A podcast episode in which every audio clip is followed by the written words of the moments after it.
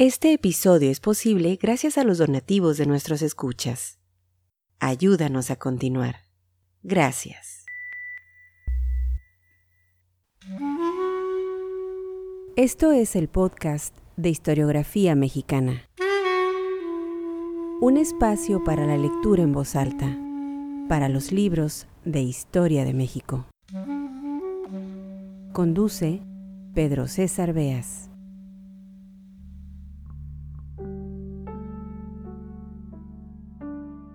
Sean bienvenidos al podcast Historiografía Mexicana. Hoy toca el turno a Joaquín García y Casbalceta, historiador, escritor, filólogo, bibliógrafo y miembro de la Academia Mexicana de la Lengua, nacido en la Ciudad de México en 1825.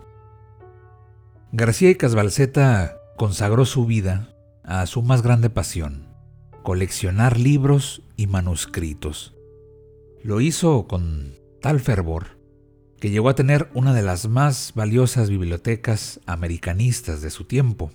Dedicó sus horas al estudio de las lenguas indígenas y al estudio de la historia de México. Alejado de las querellas de su tiempo, recordemos lo convulso que fue el siglo XIX, y de convicción conservadora, nunca participó en la agitación política Veía con desdén la reforma y con simpatía el imperio de Maximiliano. Dedicado a coleccionar manuscritos raros e impresos relacionados con la Nueva España, García y Casbalceta justificaba así su interés por acumular documentos. Estoy persuadido, estas son palabras de don Joaquín, de que la mayor desgracia que puede sucederle a un hombre es errar su vocación. Procuré acertar con la mía y hallé que no era escribir nada nuevo, sino acopiar materiales para que otros lo hicieran. Es decir, allanar el camino para que marche con más rapidez y con menos estorbos el ingenio a quien está reservada la gloria de escribir la historia de nuestro país. Humilde como es mi destino de peón, me conformo con él y no aspiro a más. Quiero sí desempeñarlo como corresponde. Y para ello solo cuento con tres ventajas, paciencia, perseverancia y juventud. Hasta ahí las palabras de García Casbalceta. Su obra es tan vasta que resultaría imposible en este podcast Historiografía Mexicana hacer un listado completo de los libros que editó, tradujo o publicó. Sin embargo, es importante mencionar una de sus más grandes aportaciones, la Bibliografía Mexicana del siglo XVI, publicada en 1886, un estudio descriptivo e ilustrado de los libros impresos en México desde el año de 1539 hasta 1600, que venía precedido de una noticia acerca de la introducción de la imprenta en México. Otro de los aportes de García y Casbalceta a los estudios históricos radicó en la minuciosidad de sus investigaciones, en el empleo de monografías, en la ordenación de documentos y lo más importante, en el manejo de fuentes. Creía, y con razón, impostergable el rescate de documentos. Si ha de escribirse algún día la historia de nuestro país, sentenciaba el historiador, es necesario que nos apresuremos a sacar a la luz los materiales dispersos que pueden recogerse, antes que la injuria del tiempo venga a privarnos. La preservación de los documentos, el análisis de las fuentes y su interpretación servirían, según el pensamiento de García y Casbalceta, para colocar a cada persona o acontecimiento en su lugar. Bueno, pues una de las tantas empresas en las que se embarcó don Joaquín fue la creación de un vocabulario de mexicanismos. Desgraciadamente este empeño quedó trunco, incompleto, pues le llegó la muerte en 1894. Un año antes, escribiría, Ahora estoy muy tranquilo, haciendo cedulitas para el vocabulario para no aburrirme, y sin la menor intención de imprimirlas.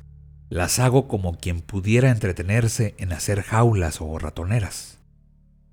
Contrario a lo escrito por Icasbalceta, el vocabulario de mexicanismos sí vio la luz como obra póstuma en 1899 y fue publicado por su hijo, Luis García Pimentel. Una obra inconclusa, llegó solo hasta la letra G del alfabeto, que se convertiría en referente obligado de la historiografía lingüística y de gran valía para la lexicografía. En este episodio del podcast Historiografía Mexicana he seleccionado un puñado de definiciones agrupadas en la letra A del vocabulario de mexicanismos. Si les interesa este documento de García y Casbalceta, que cubre de la letra A a la G del alfabeto, nos pueden escribir a través de la sección de contacto de nuestra página historiografiamexicana.com y con mucho gusto se los haremos llegar a su correo electrónico en archivo PDF. Sean bienvenidos al podcast Historiografía Mexicana. Estas son algunas de las palabras que aparecen en el vocabulario de mexicanismos de Joaquín García y Casbalceta.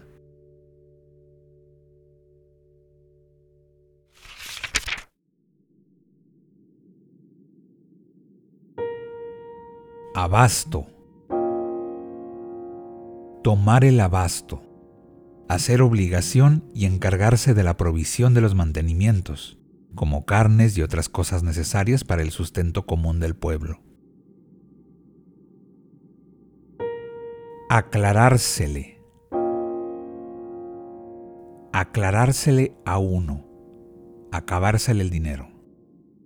Yo permanecí allí más de fuerza que de gana después que se me aclaró. Acordada, especie de santa hermandad establecida en México en el año de 1710 para aprender y juzgar a los salteadores de caminos. En 1719, el virrey marqués de Valero amplió las facultades de este célebre juzgado privativo, con acuerdo de la Real Audiencia, de donde le vino el nombre de acordada.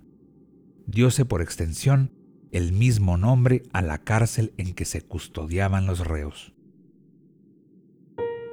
Achilaquilado, semejante al chilaquil, dícese del sombrero viejo y apabullado. Aflojar, en sentido absoluto, soltar el dinero.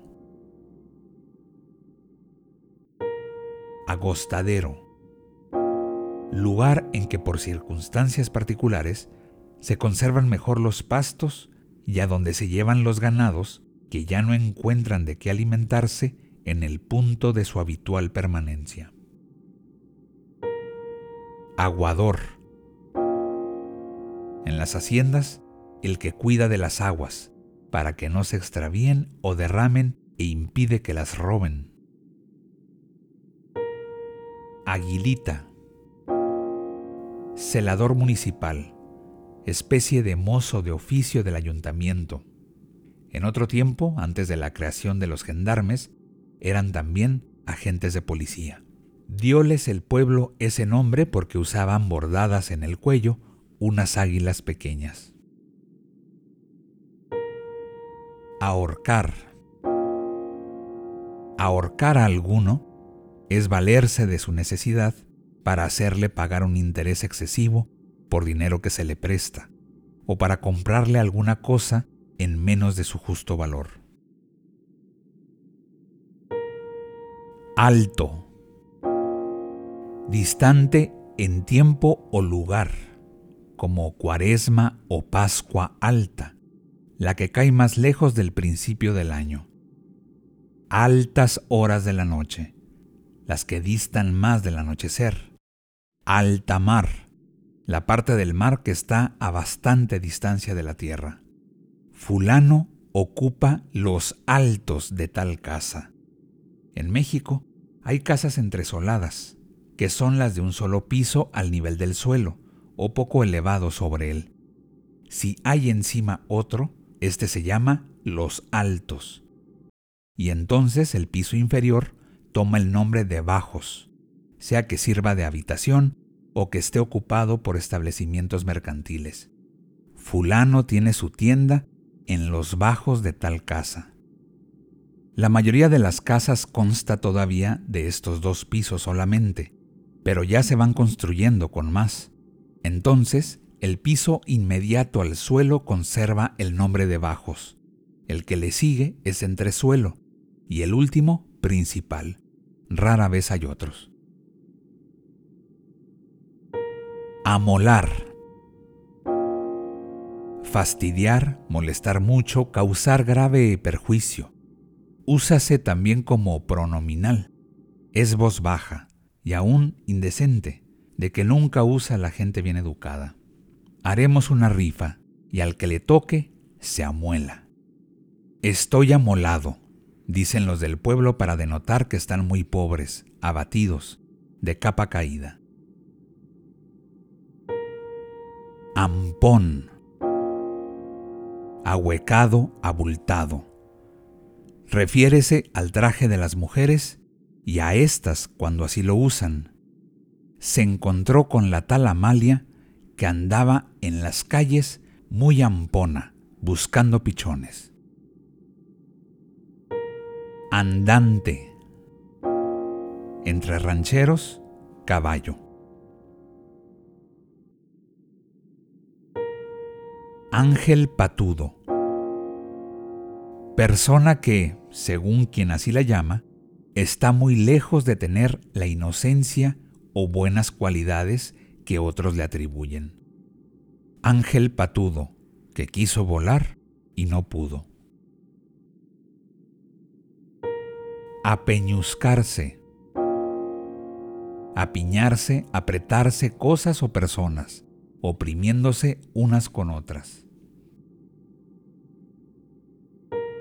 Araña mujer pública, ramera. Arrancado. Dícese del sujeto que habiendo tenido bienes de fortuna, los pierde todos y queda pobre y desvalido. Arrancharse. Acomodarse con alguno para vivir con él, establecerse, alojarse, confabularse, por vengarse de mí, Rufina se arranchó con el tinterillo del juzgado para darme picones. Arreado, flojo, tardo, perezoso, que no cumple con su obligación si no se le reprende a cada rato. Este mozo no me gusta porque es muy arreado. Arrempujón reempujón. Ni uno ni otro se oye bien en boca de gente bien educada, sino empujón. Aquellos son propios del vulgo. Arrimarse. Establecerse en casa ajena para vivir y aún comer de balde. Es muy común entre los pobres cuando no tienen habitación arrimarse a otro acaso tan pobre como él, y asombra la facilidad con que particularmente mujeres pobrísimas y cargadas de hijos dan un rinconcito en su estrecho y miserable cuarto a otra mujer que suele llevar también hijos. No es raro tampoco que les den el bocadito, es decir, que partan con ella el escaso alimento que alcanzan, y esto lo hacen a veces durante largo tiempo, sin repugnancia sin vanagloria, como la cosa más natural del mundo. Es un efecto de la admirable caridad de nuestro pueblo bajo. Arrugarse. Según la primera edición del diccionario de autoridades, significaba, en estilo jocoso y familiar, morir. Igualmente en estilo jocoso y familiar, por acobardarse, aturdirse, se vio muy apurado en aquel encuentro, pero no se le arrugó y salió con bien. Ascensor. Aparato muy usado actualmente, el cual se compone de una caja, a manera de aposento, que sube y baja a voluntad mediante cierto artificio. colócanse en ella las personas que desean subir a cualquier piso del edificio o bajar de él, con lo cual evitan la fatiga que causan las escaleras. También se le llama elevador.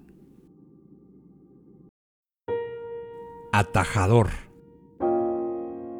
Arriero que tiene por oficio preparar la comida para los demás y buscar sitio en que se recojan las mulas al fin de la jornada. Atingencia. Tino, acierto. Tuve la maldita atingencia de escoger para mis amigos a los peores. Atole. Bebida hecha de harina de maíz disuelta en agua y hervida. Dar atole con el dedo. Engañar a alguno. Embaucarle con palabritas melosas frase tomada de la costumbre que tienen las nodrizas de mojar un dedo en el atole y ponerle en la boca del niño para entretenerle y acallarle mientras que llega la hora de darle el pecho. Atrabancado,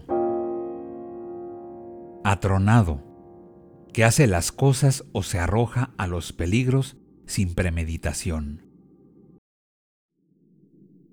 Atrojarse, aturdirse, no hallar salida en ningún empeño o dificultad. Nos vamos a atrojar. Avío. El conjunto de carruajes y bestias de tiro y silla, con los mozos correspondientes que algunas personas, en particular los hacendados, previenen para sus viajes. Pedir el avío. Ya llegó el avío las diligencias y los ferrocarriles han hecho ya casi innecesario el avío. Azul. El que quiera azul celeste, que le cueste. Se da a entender que quien quiera obtener lo que desea, no debe quejarse si por eso se le origina costo o molestia. ¿No se quiso casar contigo? Pues el que quiera azul celeste, que le cueste. Este episodio fue posible gracias a las amables donaciones de nuestros escuchas.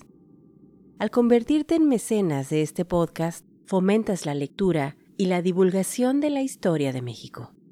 Visítanos en historiografiamexicana.com.